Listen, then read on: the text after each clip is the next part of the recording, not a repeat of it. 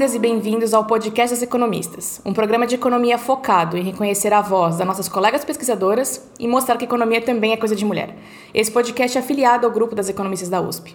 Eu sou Laura Carpusca, professora do INSPER em São Paulo e pesquisadora associada ao grupo das economistas. A gente continua aqui o nosso bate-papo sobre economia, aproveitando também para conhecer mais sobre essas mulheres e os desafios que elas encontraram nas carreiras delas a gente também quer aproveitar para mostrar que a economia é uma ferramenta que nos ajuda a entender o mundo em que a gente vive e que pode ser sim usada para melhorar a vida das pessoas. E hoje nós vamos falar sobre política. E para isso, a gente vai conversar com a Lara Mesquita. A Lara é cientista política, pesquisadora do Centro de Política e Economia do Setor Público, na GV, CEPESP. A gente vai deixar um link no nosso feed com a página do LinkedIn da Lara para vocês saberem mais sobre ela. A Lara também é bem ativa no Twitter, então se vocês quiserem dar uma olhada no Twitter dela, fiquem à vontade. Lara, a gente está muito feliz em ter você aqui com a gente hoje. É um momento bem importante. Enquanto a gente grava esse podcast, é, tem muita coisa acontecendo em termos das nossas regras políticas. Mas antes a gente falar do Brasil, a gente queria saber um pouco de você. Conta pra gente, conta para nossos ouvintes como é que foi a sua trajetória como cientista política até você chegar até aqui. Laura, é, primeiro eu queria agradecer muito o convite. Eu sou uma ouvinte do podcast, então é muito legal, uma alegria ser convidada para estar tá conversando com vocês. É, bom, qual é a minha trajetória? Eu venho de uma família que os meus pais já foram a primeira geração que fizeram ensino superior, então acho que isso facilita bastante, né? Assim, porque eles já tinham frequentado a universidade. Quando eu fui fazer vestibular, eles foram bastante abertos em e me deixar escolher e não me criticar ao escolher um curso de ciências sociais. Porque é uma coisa que todo mundo falava assim, mas um cientista social faz o quê, né? Você vai se formar e vai trabalhar com o quê? É, a famosa você vai ganhar dinheiro como? É, pois é, então eu acho que o fato né, dos meus pais já terem ido para a universidade facilitou isso. É, porque eles já eles tinham estudado sociologia na graduação, uma disciplina só, enfim, mas ele já, já entendia um pouco do universo que eu estava falando, com alguma desconfiança, mas eles me apoiaram. E eu sou capixaba, eu sou de Vitória, e eles também é, me apoiaram a tentar o vestibular fora do Espírito Santo. É, felizmente a minha família tinha condições de, de me bancar em São Paulo, então eu passei na USP e imediatamente eles acharam ótima a ideia de eu vir para São Paulo. Que legal. É, então eu acho que assim são vários privilégios, né? É, e eu venho de uma família muito politizada. Meu pai é muito politizado, é, envolvido com partidos políticos, já chegou a ser candidato. Então, política é algo que sempre fez parte da minha vida. E para mim era era o meu grande interesse quando eu fui fazer o vestibular em ciências sociais. Eu já tinha interesse pela ciência política. Então, na minha graduação, eu já, já escolhi fazer as disciplinas. É, e depois eu sou um pouco cara de pau, então eu, um dia eu vi um folhetinho na faculdade de um professor que ia contratar um bolsista de iniciação científica. Eu bati na porta da sala dele e perguntei, professor, o que é uma iniciação científica? É, será que eu posso fazer isso? Ele falou: olha, você está no primeiro semestre, faz mais umas disciplinas e volta aqui depois. Então foi meio que natural. Aí, um tempo depois, esse professor é, me encontrou e falou: Ah, a gente está procurando um assistente de pesquisa no SEBRAP para trabalhar com um outro professor, não é comigo, mas acho que você pode se interessar. E aí, no segundo ano da faculdade, eu fui trabalhar no SEBRAP com o Fernando Limão e a Argelina Figueiredo num projeto sobre geografia do voto em São Paulo. E, e aqui estou, e aí eu entrei no mundo da ciência política e nunca mais saí. Que legal. Não, muito legal saber um pouco dessa história da cara de pau. Eu acho que, principalmente para as garotas jovens que nos ouvem, é importante às vezes ver que se paga dar aquela respirada funda e ter um pouco de cara de pau para a gente caçar nossas oportunidades. Então legal ouvir isso de você. Agora vamos falar um pouquinho do Brasil, né? A gente está com um período bem agitado politicamente no Brasil, mas também especificamente por questões de reformas políticas, né? Recentemente a gente teve, na semana que a gente está gravando, inclusive, esse podcast, a Câmara aprovou em segundo turno uma PEC que faz mudança nas regras eleitorais. Né? Tem muitas discussões que já passaram nas últimas semanas, como voto impresso, distritão. Isso ficou para trás agora. Mas eu acho que seria legal se você pudesse explicar para nossas ouvintes um pouco como funciona hoje o sistema eleitoral no Brasil, é, principalmente para eleição de deputados, e como é que seriam as mudanças caso a PEC fique no pé que ela está hoje. E aí eu volto para falar um pouco sobre a questão das coligações políticas com você depois. Tá bom. É, primeira coisa, a gente adota um sistema eleitoral proporcional de voto em lista. Esse talvez seja o sistema eleitoral mais comum no mundo, ou um dos mais utilizados, seja na sua forma simples ou na sua forma mista. Mas como que funciona o nosso voto? A gente primeiro escolhe uma lista de um partido, uma lista de candidatos. Então, é, e vota nesse partido e as cadeiras são distribuídas entre os partidos de forma proporcional ao apoio que eles receberam entre os eleitores. E tem a segunda parte do nosso voto, que é a ordenação da lista. Então, num sistema de lista fechada, antes da eleição, os dirigentes partidários ordenam essa lista. E quando você vai votar, você já sabe que se aquele partido só tiver direito a uma cadeira, é o primeiro nome daquela lista que vai ser eleito. Se tiver direito a cinco, são os cinco primeiros nomes, e assim sucessivamente. No sistema de lista aberta, quem ordena a lista é o eleitor, por isso que o nosso voto tem duas partes. O primeiro é a indicação de qual é o partido ou a lista que eu quero apoiar. E a segunda parte do nosso voto é a nossa declaração de preferência de quem nós gostaríamos que fosse o primeiro nome dessa lista de partidos. Então, se a gente for pensar, por exemplo, na eleição de 2018, vou dar um exemplo que ficou clássico, que é a deputada estadual Janaína Pascoal, aqui de São Paulo. Ela teve mais de um milhão de votos. Na verdade, mais de um milhão de pessoas votou na lista de candidatos do PSL indicou que gostaria que ela fosse o primeiro nome da lista, que se o PSL elegesse só um candidato, ela seria eleita. Então, para a gente fazer uma distinção aqui, são pessoas que escolheram mesmo a Janaína, né? Isso. Não é que elas escolheram a legenda do PSL. Não, as pessoas, na verdade, é, é porque é uma combinação das duas coisas. Perfeito. A, a gente não vota num candidato. Eu acho que isso que é a interpretação errada do nosso sistema eleitoral hoje. As pessoas falam, ah, eu votei no candidato A ou no candidato B. Não, você não votou no candidato A ou no candidato B. Você votou na lista daquele partido. E você indicou a sua preferência de ordenação da lista. Perfeito. Eu acho que essa é uma distinção muito interessante de ser feita, né? A gente vota no candidato, isso dá votos para aquele partido e de alguma forma influencia a colocação daquele candidato na lista ordenada do partido. Isso. Então, é, uma maneira que isso poderia ser mais fácil para o eleitor era, era se a gente primeiro votasse só no partido e num segundo passo a gente indicasse o candidato. Mas no nosso sistema é tudo junto. Certamente. Mas os primeiros dois dígitos indicam o partido. Então, isso é muito importante assim para a gente compreender o nosso sistema. Você não vota numa pessoa, você vota numa lista partidária e você indica uma pessoa que você gostaria que ocupasse o primeiro lugar naquela lista na hora da distribuição das cadeiras. Porque a lista precisa ser ordenada. Então, ou ela é ordenada antes da eleição pelos dirigentes partidários, ou ela é ordenada na eleição pela declaração de preferência dos eleitores. E o sistema de lista aberta permite que nós, eleitores, declaremos a nossa preferência e influenciemos na ordenação da lista. Perfeito, você fez essa distinção, foi muito, muito claro mesmo, né? E depois que a gente faz essa, como eleitor, agora eu tô pensando eu como eleitora, eu faço a minha distinção em quem eu gostaria que fosse o primeiro ou a primeira candidata da lista do partido, existem outros critérios que os partidos utilizam depois da eleição ser concretizada para fazer essa ordenação? Não, é, o nosso sistema eleitoral fica a cargo do eleitor a ordenação da lista. Claro que existem maneiras de se influenciar o eleitor.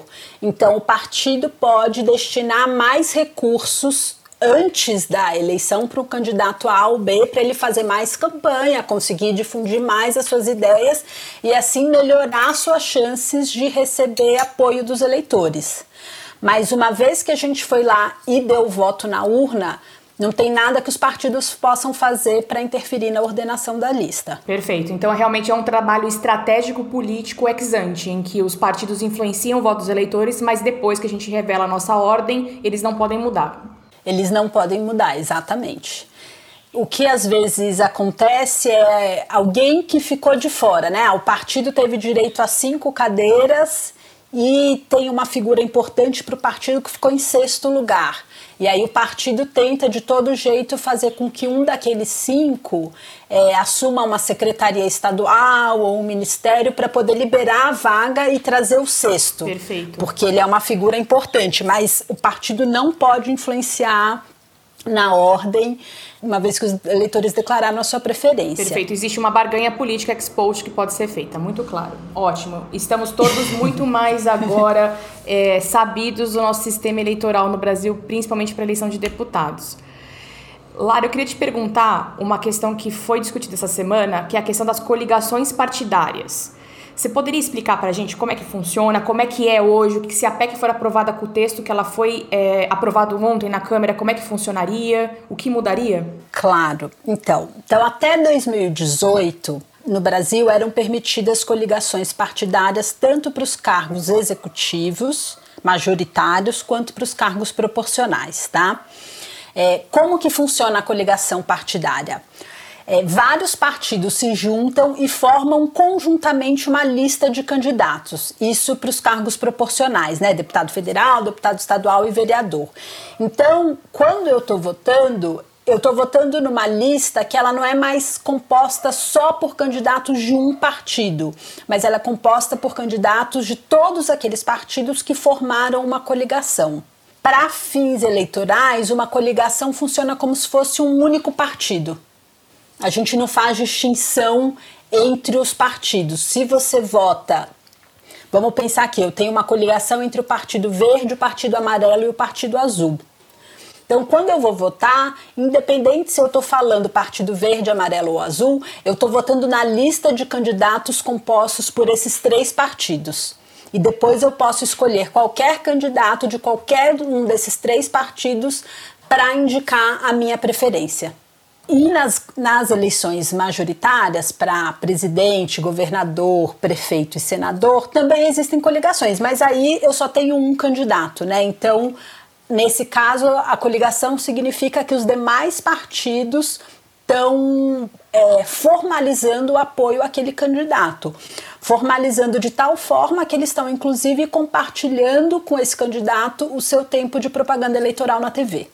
Tá? Então, assim, até 2018 a gente funcionava nesse sistema de coligações e um partido podia fazer uma coligação para deputado federal em um estado com partido B, em outro estado com partido C, sendo que no primeiro estado ele foi adversário do partido C. A legislação não controlava nada disso. Em 2017 foi aprovada uma reforma eleitoral super importante, é a maior e a mais profunda desde a criação da lei dos partidos políticos e da lei das eleições que aconteceram lá é, no comecinho dos anos 90. O que, que foi aprovado de tão importante em 2017? Primeiro, a inclusão de uma cláusula de desempenho que limita o acesso dos partidos aos recursos públicos. E como a gente já tinha aprovado lá atrás, em 97, uma cláusula de desempenho, é, lá em 97, na verdade, a gente tinha aprovado uma cláusula de barreira, que era uma cláusula que limitava o acesso dos partidos ao parlamento não só aos recursos públicos. E era uma cláusula de 5% e que demoraria quase 10 anos para entrar em vigor. Ela só entraria em vigor na terceira eleição depois da aprovação da lei, que era a eleição de 2006. O que aconteceu foi que em 2006 o Supremo considerou essa lei inconstitucional, porque ela limitava o exercício político ao impedir o acesso ao parlamento. Então, depois de 2006, a gente demorou mais 10 anos para conseguir construir um consenso no parlamento e aprovar uma nova cláusula de desempenho. E o consenso entre os partidos é que ela seria implementada de maneira gradual, começando em 1,5% dos votos até chegar a 3% dos votos válidos nacionais. Então, o que isso significa? Que um partido, para acessar recurso público, e por recurso público aqui eu estou entendendo fundo partidário e propaganda eleitoral gratuita no rádio e na televisão. Esse partido precisa ter um desempenho mínimo nas eleições para deputado federal. E aí, em 2018, o partido precisava ter 1,5% dos votos nacionais, com pelo menos 1% em nove estados, ou, alternativamente, eleger nove deputados federais por nove estados diferentes. E essa cláusula vai aumentando meio por cento a cada eleição até 2030, quando ela se estabilizaria em 3% dos votos nacionais ou 15 deputados federais eleitos por pelo menos nove estados diferentes. E é, é, importante falar disso porque a volta das coligações está diretamente atrelada a essa cláusula de barreira. Parece que sim, né? Porque parece que quando você faz coligações políticas, essas cláusulas de barreira elas ficam um pouco supérfluas e superficiais, né? Não é que elas ficam supérfluas ou superficiais, mas os partidos maiores ajudam os partidos menores a elegerem mais deputados e a conseguirem cumprir a cláusula não pela quantidade de votos, mas pela regra alternativa da quantidade de eleitos. Sim, sem dúvida. E é muito curioso a gente tentar entender como isso mudaria o nosso sistema ou como isso mudaria o resultado final das eleições, porque certamente os partidos usariam outras estratégias políticas a partir da volta das coligações, né? E eu, eu até tomei nota de algumas coisas que você falou aqui, recomendo os ouvintes a tomarem também, porque está sendo uma aula aqui de é, política no Brasil mas eu fico pensando que o nosso número de partidos também acaba criando essa demanda por algumas regras, né? Isso. Então, Laura, é, todos os países do mundo adotam algum tipo de cláusula de barreira justamente por isso, porque o problema não é a gente ter 35 partidos. O problema é a gente ter 35 partidos com representação no parlamento e mais do que isso. O problema é que os meus partidos, no Brasil, os partidos, os maiores partidos com representação no parlamento são muito pequenos. Hoje, os dois maiores partidos, que são o PSL e o PT, eles respondem cada um por 10% das cadeiras do parlamento. É muito pouco eu não teria nenhum problema de ter 20 partidos com representação no parlamento se eu tivesse um número menor de partidos respondendo por 80, 90% das cadeiras do parlamento, que é o que acontece em vários parlamentos multipartidários do mundo. Você tem, sei lá, três, cinco partidos que correspondem pela grande maioria das cadeiras e vários partidos pequenininhos que elegem um ou dois parlamentares mas que não tornam a governabilidade impossível. Então, qual era a nossa expectativa? Que essa combinação da adoção da cláusula de desempenho, que limita o acesso aos recursos públicos, com o fim das coligações, que dificulta né, que um partido possa pegar carona com outro para cumprir a cláusula de barreira, que isso fosse enxugar um pouco, diminuir a fragmentação é, do sistema brasileiro. Isso facilitaria tanto a governabilidade quanto a compreensão do eleitor. Né? Porque quando eu tenho 35 partidos, eu falo, nossa, mas qual é a diferença do partido A para o partido B? Não consigo entender muito bem. Mas se eu tenho sei lá, sete grandes partidos e sete menores, é muito mais fácil, né? Você conseguir fazer a distinção. Ah, esse partido é conservador liberal, esse partido tem pautas relacionadas à, à, sustentabilidade, a questões ambientais. Esse partido é liberal de esquerda, esse partido aqui é, é de esquerda, mas não é liberal. Então, né, a gente, é, é mais fácil a gente entender a diferença entre os partidos e as bandeiras deles. É por isso que na ciência política, de uma maneira geral, a gente diz: olha, a reforma de 2017 é uma reforma completa e ela foi cuidadosa com o sistema na medida de ser implementada de maneira gradual, de permitir que os atores políticos entendam como ela vai funcionar e se reorganizem.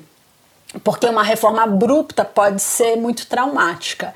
Então a gente não devia fazer reforma nenhum em 2021. No máximo, se a gente fosse fazer alguma reforma, eu acho que a gente deveria incluir a distribuição do fundo eleitoral e não só do fundo partidário nos critérios da cláusula de desempenho. Mas fora isso, se a gente não mexesse em nada, seria bastante positivo para a democracia brasileira. Perfeito. Acho que você, esse comentário que você fez do fundo eleitoral foi perfeito. Realmente parece que a gente vive um retrocesso em diversas dimensões. Essa é mais uma delas, né? E aí eu te pergunto por que que você, bom, eu acho que está claro, mas é só para a gente explicitar para os nossos ouvintes, por que que você acha que os nossos os membros do establishment político hoje querem mudar essas regras? O que, que eles vão ganhar não implementando a nossa reforma de 2017? Laura, é, em 2017 foram os membros do nosso establishment político que, adotam, que aprovaram essa reforma, né? É, o, que, o que me parece é que eu vejo duas coisas. Uma é que alguns partidos que eram partidos médios ou grandes não esperavam a crise que viria é, em 17 e 18 e essa mudança brusca que a gente viu. Assim, 18 o PS, a bancada do PSDB caiu de maneira né, assim, de maneira muito substantiva. O PMDB perdeu também uma bancada de deputados de maneira muito significativa. E isso aconteceu para vários outros partidos. Então, a primeira coisa é que esses partidos começaram a falar: opa, será que eu vou conseguir cumprir essa cláusula? Quando eu aprovei essa legislação lá em 2017, o nosso sistema tava, já estava entrando em crise, mas ele estava mais ou menos estável. Agora não, agora a gente está numa crise tão maluca que a gente não sabe muito bem o que vai acontecer.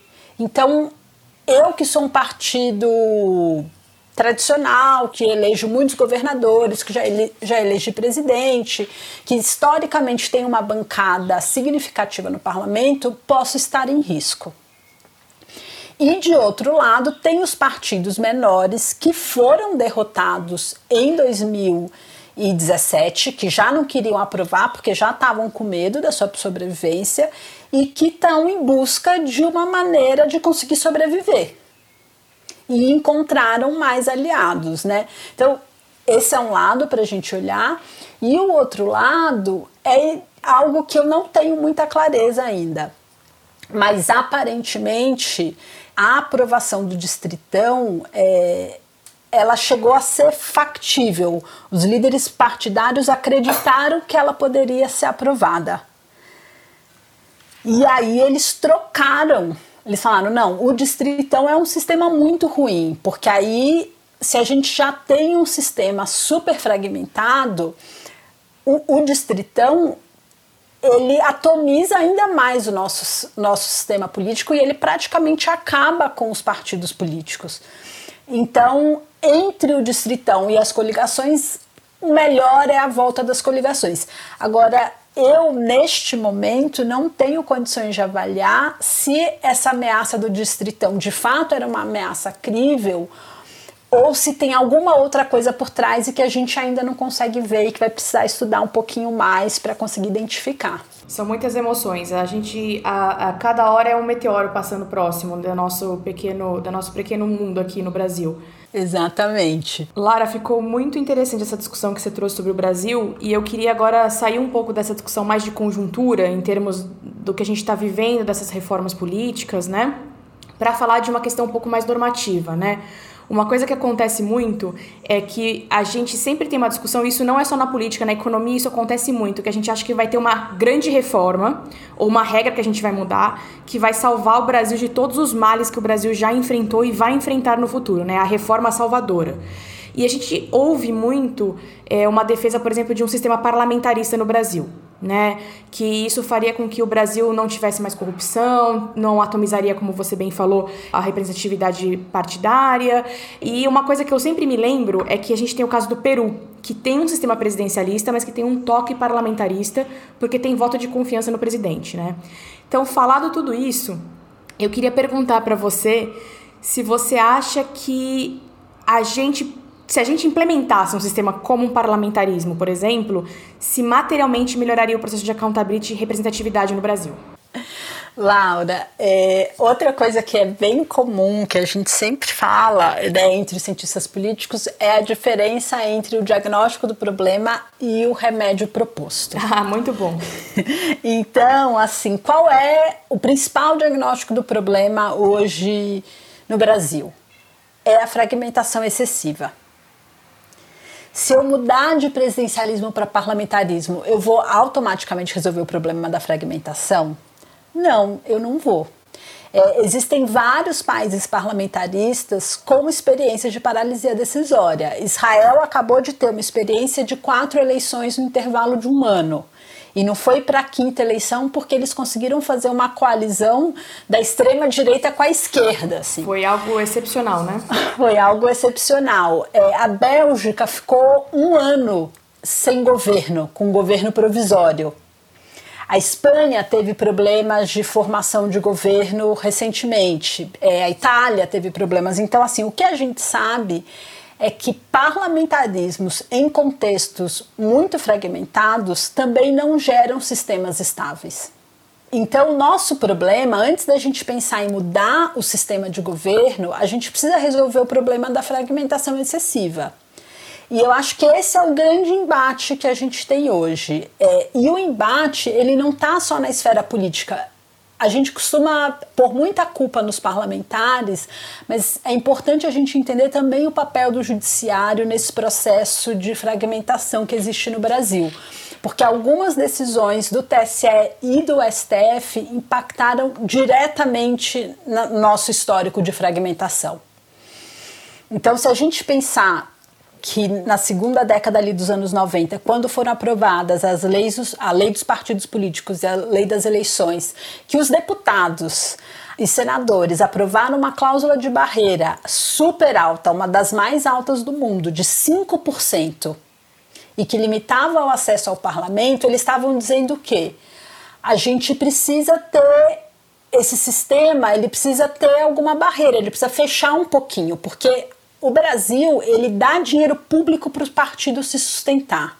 Pagar o aluguel da sede do partido, as viagens, a realização das convenções, inclusive salário para os dirigentes. A gente dá tempo da TV, quer dizer, às custas do contribuinte, porque o, o, a propaganda gratuita no rádio e na TV ela é gratuita para o partido, mas não é gratuita para o contribuinte, porque tem uma renúncia fiscal do governo em troca disso as emissoras de rádio e TV não deixam de pagar imposto para o governo em troca dessa propaganda. Ou seja, os partidos políticos recebem subsídios grandes e importantes no Brasil. Se a gente deixar todo mundo criar um partido e receber recurso público sem ter que cumprir nenhum critério, esse negócio vai explodir. Não, acho que você me convenceu, na verdade. Eu estou pensando em fundar um partido. São muitos incentivos econômicos, políticos. Parece, é. parece bem motivador mesmo. Acho que você pegou aí o cerne da questão, né? Ah, não à Exatamente. toa a gente tem tantos partidos.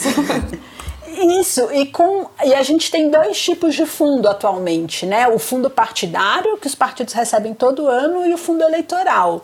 Então, assim, o PCO, que não tem nenhum vereador eleito, vai receber de fundo eleitoral em 2022 mais de um milhão de reais. Por que, que a gente está dando do dinheiro público um milhão de reais para um partido que não consegue eleger um vereador em nenhuma das 5.500 e tantas cidades que o país tem. Faz sentido isso? É por isso que a gente precisa ter uma cláusula de desempenho que diga: olha, partidos, vocês podem existir à vontade, mas vocês só vão acessar recurso público se vocês conseguirem mobilizar uma parcela mínima da sociedade para declarar apoio em vocês. Sem dúvida, senão realmente fica só um uso de recurso público para pessoas acessarem esse recurso e não trazerem algo de volta para a sociedade. Exatamente. Então, assim, a gente aprovou essa cláusula lá em 2006. E a cláusula do Brasil é uma cláusula que todo, muitas democracias do mundo usam.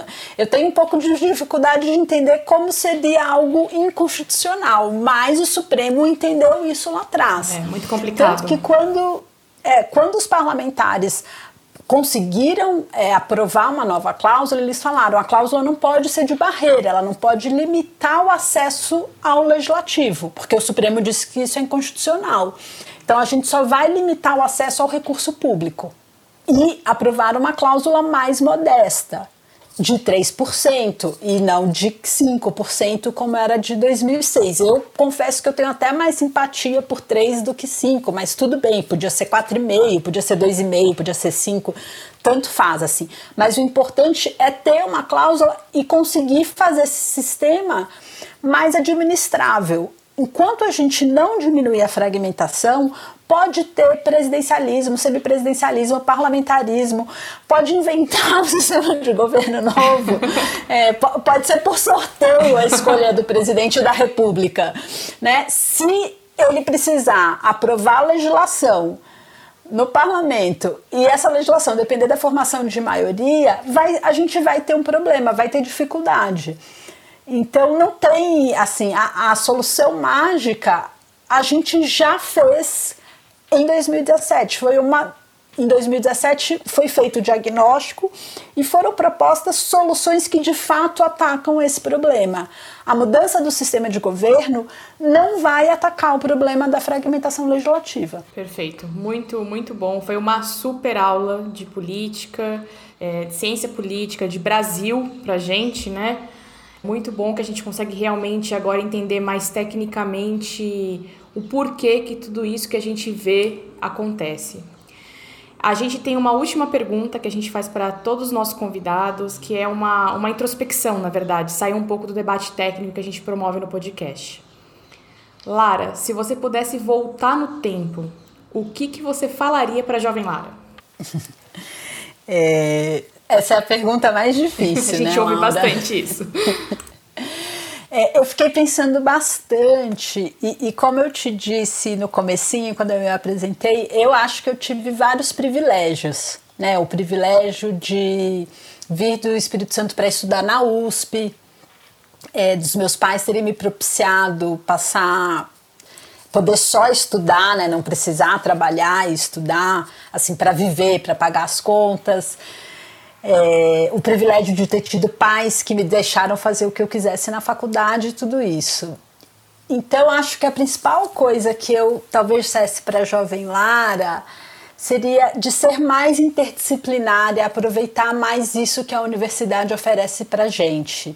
É, no final da graduação, começo do mestrado, ficou muito mais claro para mim, por exemplo, que eu poderia ter feito mais disciplinas na economia, no direito, na história, na geografia, que eu poderia ter ido a esses espaços em busca de formações complementares. É, eu trabalho com pesquisa é, analisando com padrões de competição eleitoral no Brasil e para isso, claro, eu preciso mexer com dados na minha época, a, as ciências sociais da USP não oferecia uma boa formação em metodologia. E eu poderia ter ido a outros departamentos da universidade buscar isso. Então, eu acho que eu poderia, embora eu tenha sido cara de pau em busca de é, virar assistente de pesquisa de um professor, eu fui tímida em termos de explorar as opções que a universidade me oferecia. E, isso, eu acho que eu seria uma pesquisadora melhor hoje e talvez eu tivesse sofrido menos na pós-graduação se eu tivesse sido mais interdisciplinar, é, aproveitado mais a interdisciplinaridade que a universidade oferece para gente.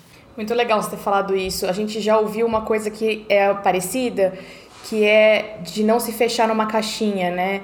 Ah, quem, quem percorre a academia, e mesmo quem vai para o mercado privado, né, para o terceiro setor, existe uma força para que você logo se feche numa caixa, se autodefina como alguma coisa, né, daquele grupo.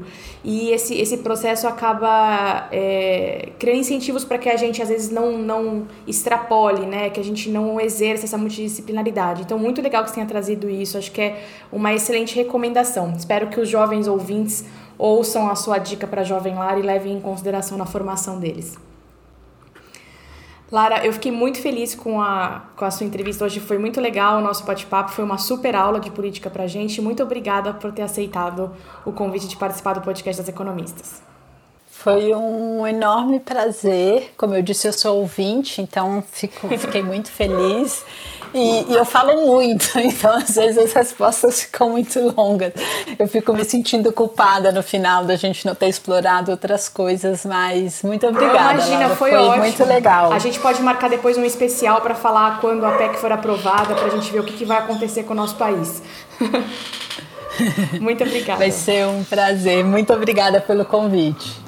E a gente fica por aqui. O podcast das economistas continua em alguns dias. Assine o nosso feed para você saber quando a gente vai subir mais um episódio. O podcast das economistas é uma produção afiliada ao grupo das economistas da USP. A Laura Carpusca e a Paula Pereira são as coordenadoras do podcast e os demais membros do Comitê das Economistas são a Fabiana Rocha e a Maria Dolores Dias. Nosso produtor de som é o Fernando Iani, cantora Flávia Albano, trompetista Alan Marques, designer Tatamato. E a nossa entrevistada de hoje foi a Lara Mesquita. Muito obrigada e até o próximo podcast das economistas. Assine o nosso feed.